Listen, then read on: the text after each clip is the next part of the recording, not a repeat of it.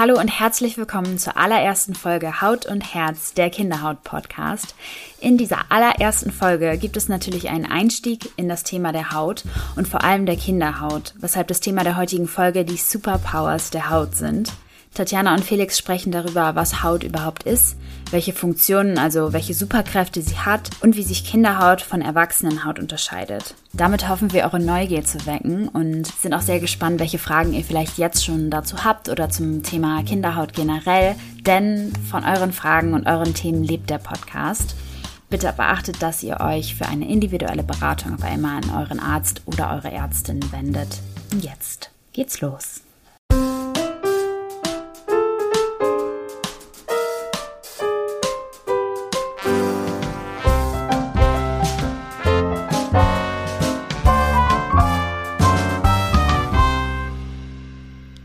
Hallo und willkommen bei Haut und Herz, eurem Kinderhaut-Podcast, zusammen mit Dr. Tatjana Braun und mit mir Dr. Felix King. Heute wollen wir unsere Haut, ähm, dieses große und vielfältige Organ, einmal gemeinsam unter die Lupe nehmen. Und meine erste Frage an dich, liebe Tati, ist, was ist unsere Haut denn eigentlich genau? Naja, also unsere Haut ist schon mal unser größtes Organ, wie du gesagt hast, aber auch gleichzeitig unser schwerstes Organ. Also wenn man mal guckt, ich fand das ziemlich erstaunlich, die Haut kann zwischen 3,5 bis zu 10 Kilo wiegen. Und wenn man auch noch das Fettgewebe mit dazu nimmt, 20 Kilogramm. Also das muss man sich mal vorstellen. Ähm, und von der Fläche her, auch da ist die Haut sehr groß, je nachdem, wie groß der Mensch ist, aber bis zu zwei Quadratmetern bei Erwachsenen. Und Außerdem ist sie unser größtes und wichtigstes Schutzorgan des Körpers.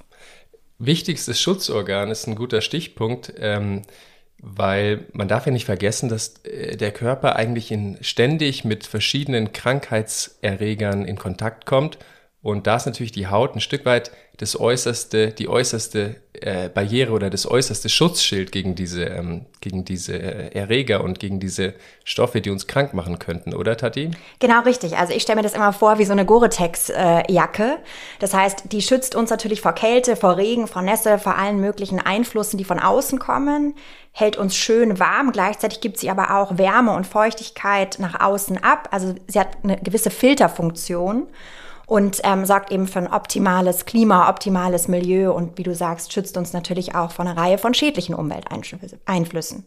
Das stimmt.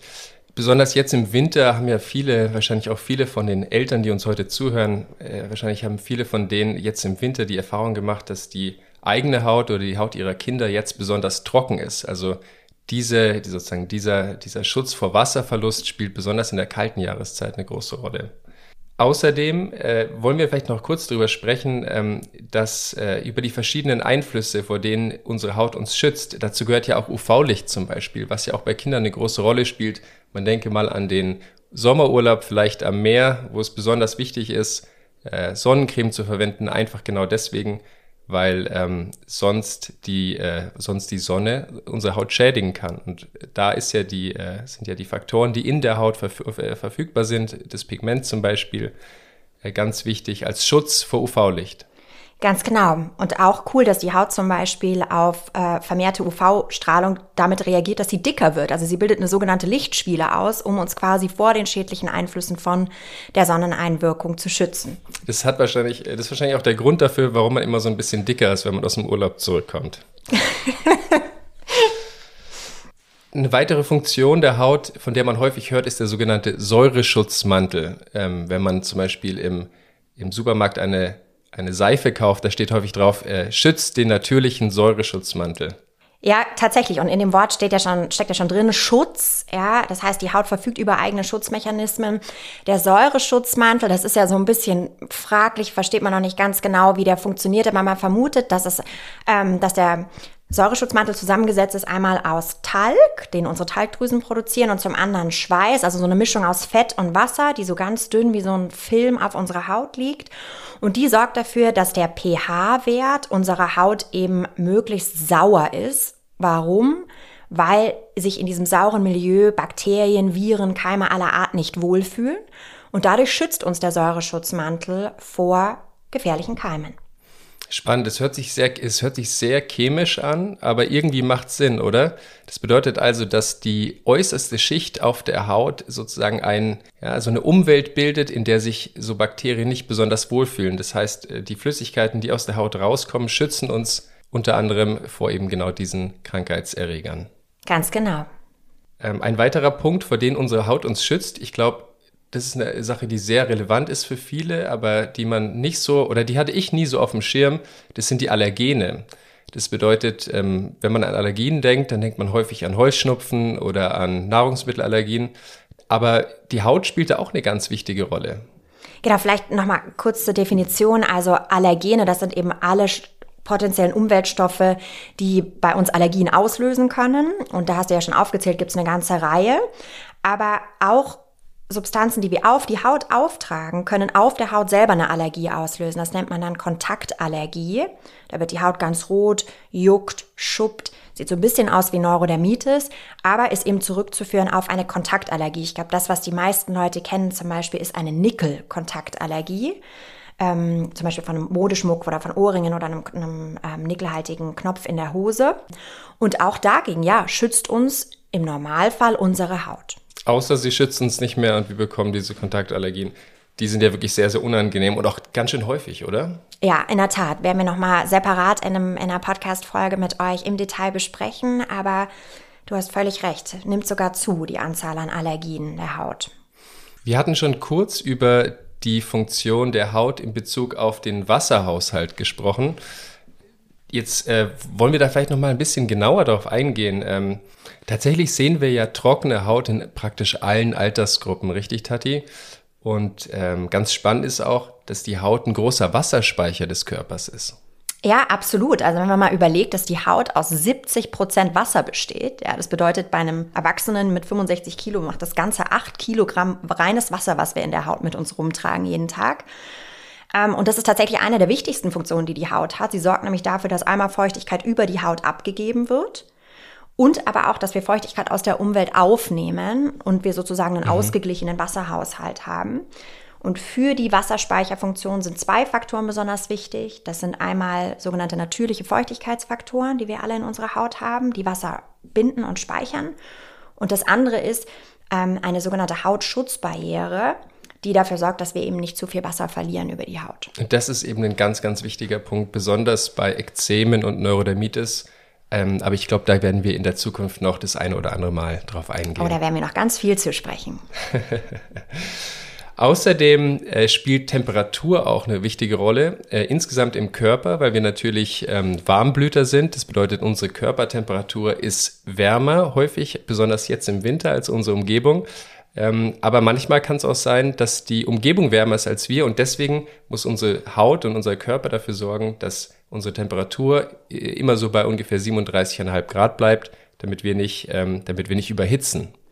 Ganz genau. Also wir wissen ja alle, wie es ist, wenn man hohes Fieber hat. Da geht es einem ja nicht gut. Und tatsächlich, wenn man also insgesamt zu sehr überhitzt, kann man daran tatsächlich auch versterben. Deswegen hat die Haut da eine ganz, ganz wichtige Funktion, unsere Körpertemperatur relativ konstant zu halten oder eben entsprechend den Umweltbedingungen anzupassen.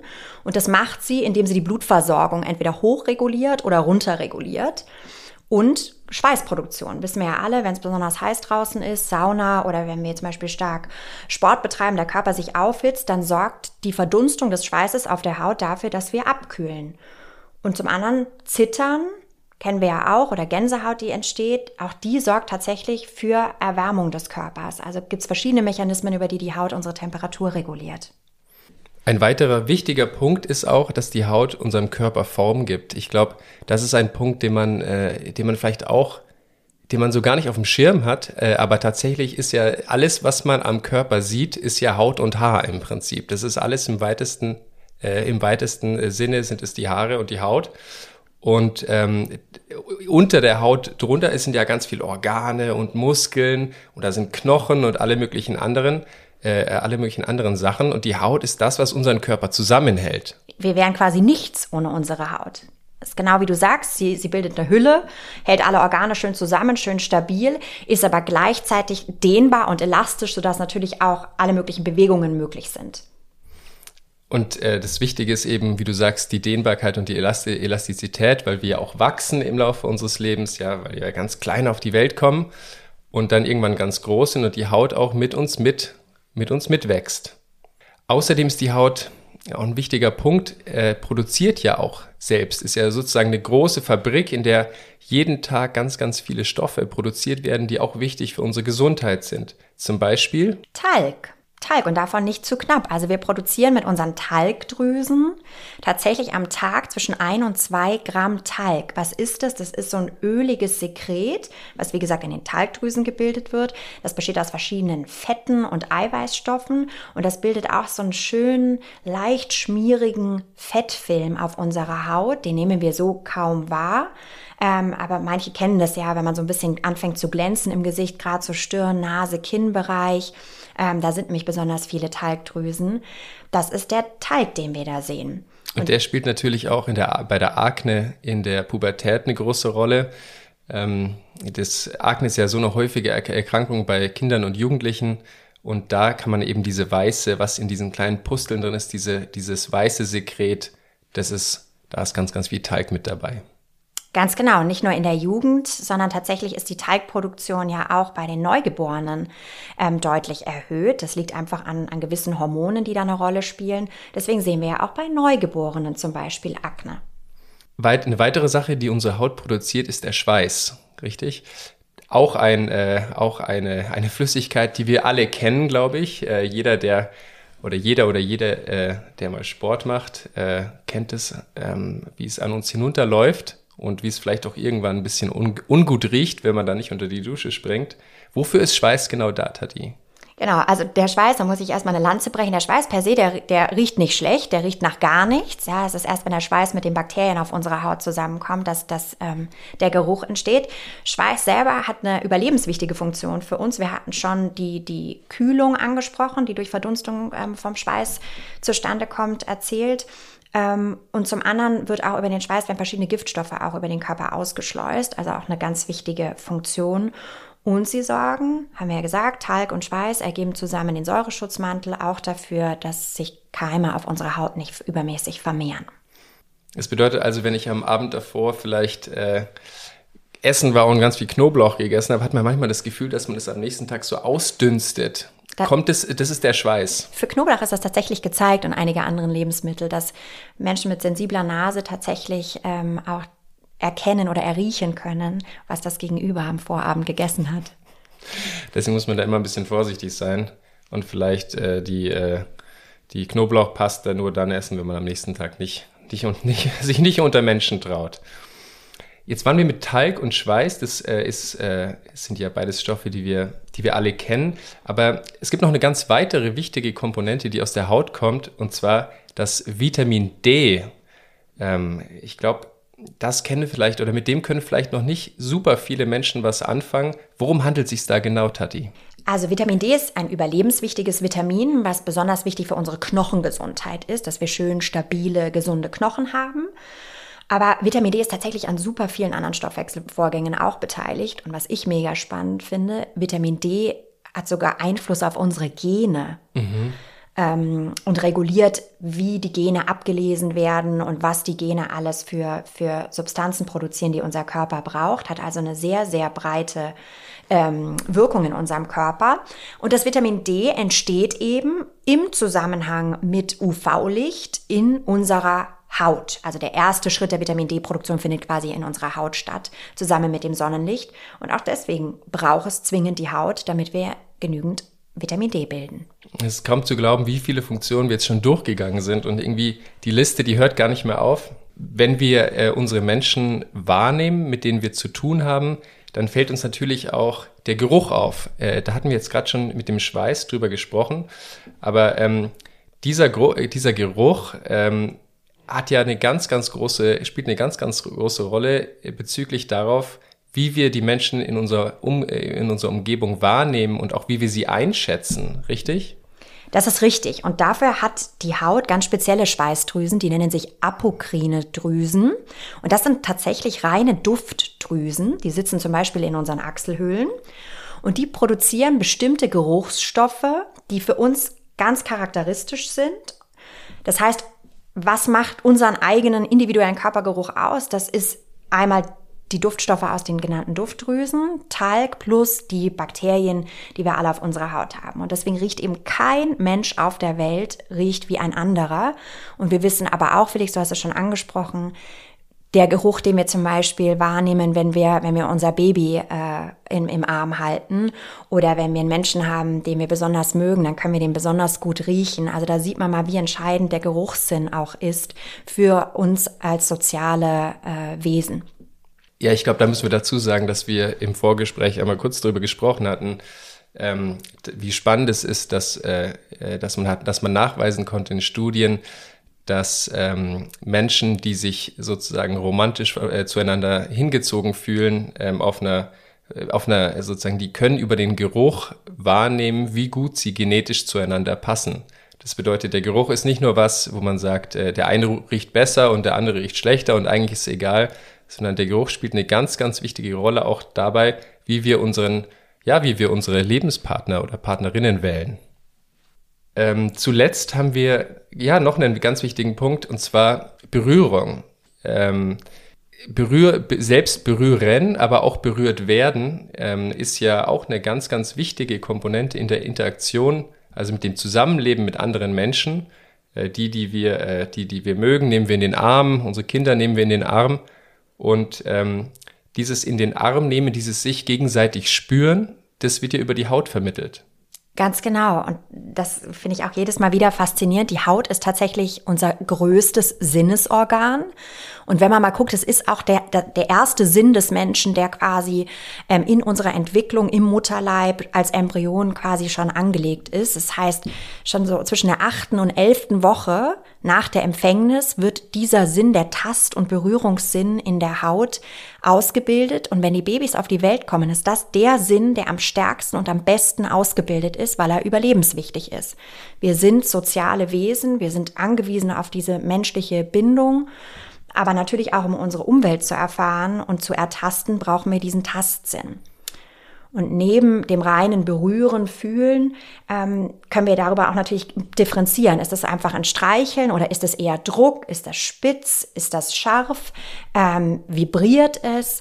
Und ganz, ganz wichtig, auch für unser Überleben, können wir natürlich auch über bestimmte Nervenfasern Schmerz erkennen. Und das ist ja eins unserer wichtigsten quasi Warnsignale, ähm, die unser Überleben sichern. Absolut faszinierend. Also die ganzen Funktionen, die, äh, die ganzen verschiedenen Qualitäten, die wir mit unserer Haut erfüllen können. Ähm, man ruft sich das so im alltäglichen Leben gar nicht so, äh, man hat es so gar nicht auf dem Schirm, aber es ist wirklich, äh, ja, also das meiste, also viel davon, wie wir unsere Umwelt wahrnehmen, passiert tatsächlich über die Haut. Über wie wir sie, wie wir unsere Umwelt erfühlen, ähm, dafür brauchen wir unsere Haut. Okay, Felix, jetzt haben wir ganz schön viel über Haut im Allgemeinen gesprochen. Lass uns doch endlich übergehen zu unserem Lieblingsthema Kinderhaut. Das ist ja schließlich der Kinderhaut-Podcast. Ganz genau. Und dann muss man sich natürlich schon die Frage stellen, ja, Kinderhaut, Erwachsenenhaut, gibt es da dann überhaupt einen Unterschied? Die Antwort kennen wir beide, Felix. Die ist klar mit Ja zu beantworten. Und da würden wir euch gerne einmal mitnehmen, was unterscheidet Kinderhaut von Erwachsenenhaut? Was macht Kinderhaut denn so besonders? Und ich glaube, wenn man sich einmal noch überlegt, dass eben bei Kindern die Hautoberfläche im Verhältnis zum Gewicht viel, viel, viel größer ist, dann wird einem auch klar, dass alles, womit die Haut Kontakt hat, natürlich deutlich relevanter ist, je jünger die Kinder sind. Das äh, hört sich jetzt vielleicht auf den ersten, aufs, äh, das hört sich jetzt ein bisschen kompliziert an, Tati. Die Hautoberfläche, also sozusagen die, äh, sozusagen die Fläche der Haut insgesamt, ist größer bei Kindern als bei Erwachsenen. Ganz genau. Ich versuche es nochmal in anderen Zahlen auszudrücken. Also wenn du mal guckst, bei einem Erwachsenen, ja, macht die Haut ungefähr drei Prozent des Körpergewichtes aus. Bei Neugeborenen zehn Prozent. Mhm. Und da sieht man einfach mal den Stellenwert der Haut. Der spielt einfach eine größere Rolle, je jünger die Kinder sind. Macht das Sinn für dich? Das macht, ähm, das macht auf jeden Fall Sinn. Ähm, was hat es für praktische Konsequenzen? Genau, aber das ist ja schließlich auch für, die, für, für euch als Eltern die Frage. Ähm, und das bedeutet einfach, dass man vorsichtig sein muss, ähm, was man den Kindern auf die Haut aufträgt. Ja, also das heißt zum Beispiel gewisse Inhaltsstoffe, die wir in Cremes haben oder auch in Textilien, die eben großflächig Kontakt mit der Haut haben, können tatsächlich über diese sehr große Hautoberfläche auch über die Haut aufgenommen werden und ins Innere ähm, des Körpers gelangen und können dort verschiedene negative Folgen haben. Also das kann zum Beispiel bis hin zu Vergiftungen reichen ähm, oder aber auch, wenn wir jetzt mal an medizinische Cremes zum Beispiel denken, einfach ein erhöhtes Risiko für Nebenwirkungen mhm. bedeuten. Und dazu kommt ja auch, dass die Hautbarriere, also sozusagen der, was wir vorher besprochen hatten, eben dieser Schutz äh, vor, äh, vor schädlichen äh, Stoffen aus der Umwelt bei Kindern oder bei Kleinkindern noch nicht vollständig ausgeprägt ist.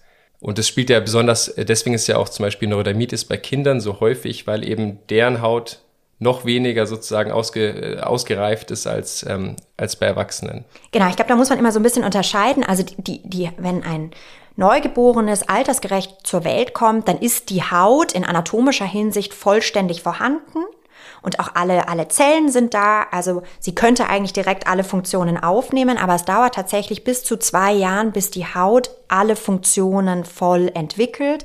Wir nennen das nachreift, funktionell nachreift.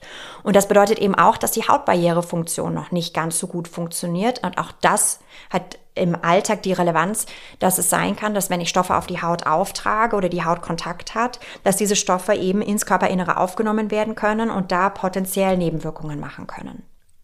Außerdem ist die Haut natürlich dadurch, dass sie noch nicht so eine gute Membran ist, dass, sie, dass diese, Ab, diese Abwehr noch nicht so gut äh, vorhanden ist. Dadurch ist natürlich die Haut auch anfälliger, zum Beispiel für Infektionen durch Bakterien oder durch Pilze oder durch Viren. Und ähm, sie ist auch dünner, richtig? Ja, in der Tat. Also wenn man mal guckt, so ein Neugeborenes hat ungefähr 1,2 Millimeter dicke Haut und ein Erwachsener fast doppelt so dicke Haut. Also auch das, ihr seht, die Haut, Babyhaut ist einfach sensibler. Ja, man muss sorgsam mit ihr umgehen, man muss sich gut überlegen, was man auf die Haut aufträgt und man muss sie entsprechend gut pflegen. Und das gleiche gilt auch für den Schutz vor Sonnen, vor Sonnenlicht, vor UV-Strahlung. Genau, aber da, da, spielt dein Punkt natürlich auch wieder mit ein. Wenn die Haut insgesamt dünner ist, kann man sich vorstellen, dass die besonders empfindlichen Stammzellen in der Haut, aus der sich unsere Haut immer wieder neu bildet, relativ weit an der Oberfläche liegen.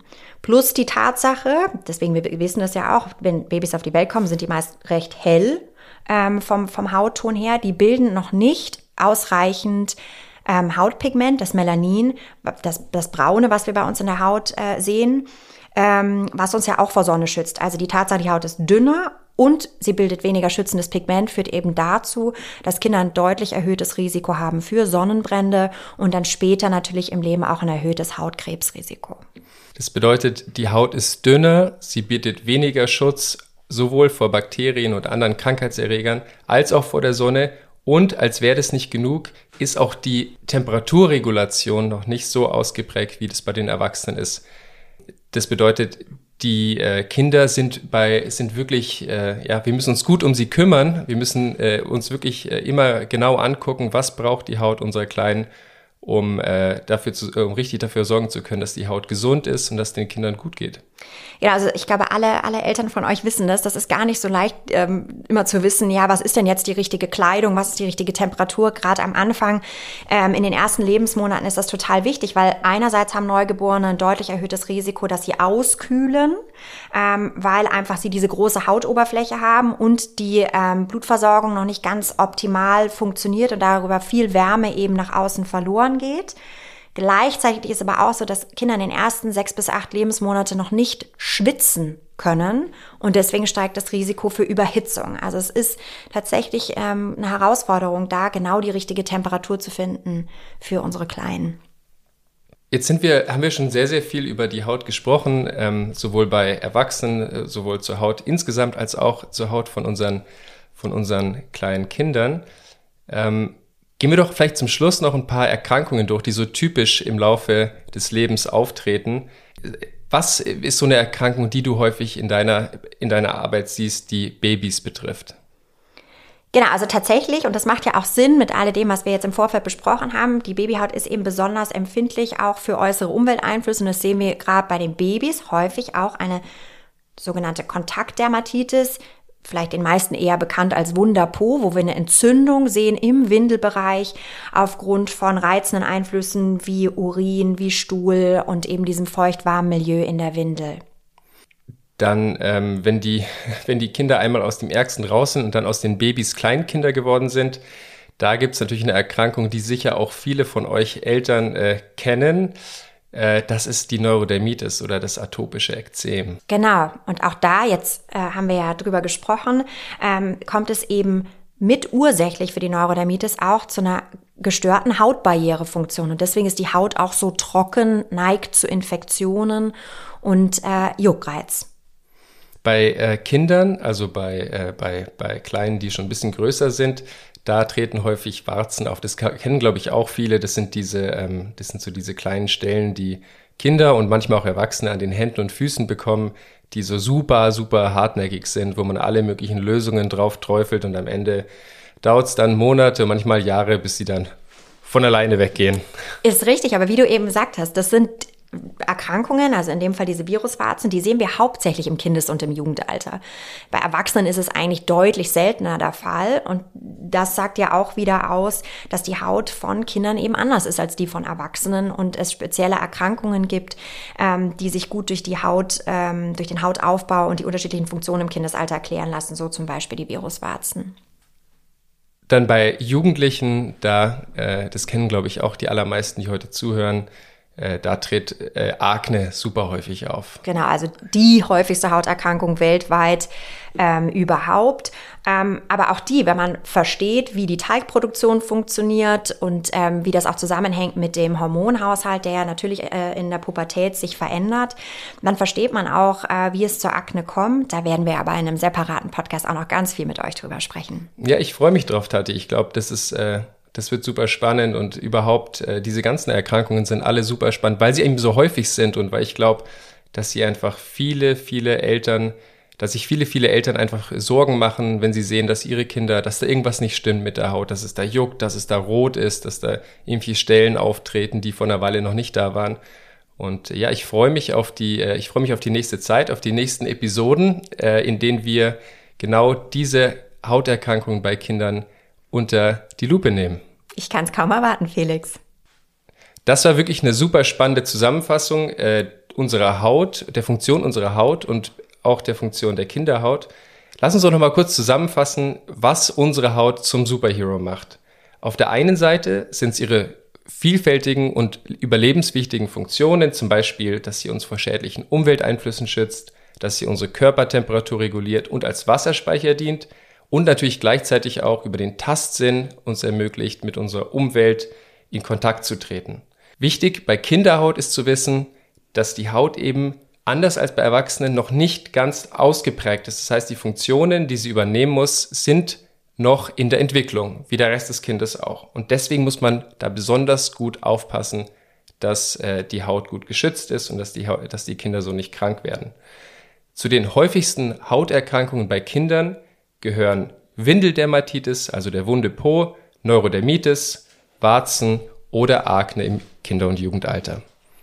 Wir freuen uns sehr, dass ihr heute zugehört habt und Tati, ich freue mich auf die nächsten Episoden, wo wir dann noch mal ein bisschen genauer reinschauen werden in die Themen, die wir zum Teil heute angeschnitten haben. Freue ich mich auch schon drauf.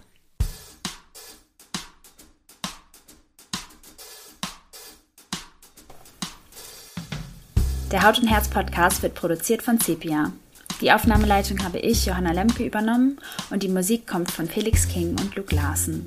Wir danken dir ganz herzlich für dein Interesse an unserem Podcast und fürs Zuhören. Und wir würden uns sehr über deine Fragen, deine Anregungen oder deine Kritik freuen, die du uns über unseren Instagram-Account Haut plus Herz unterstrich Podcast zukommen lassen kannst.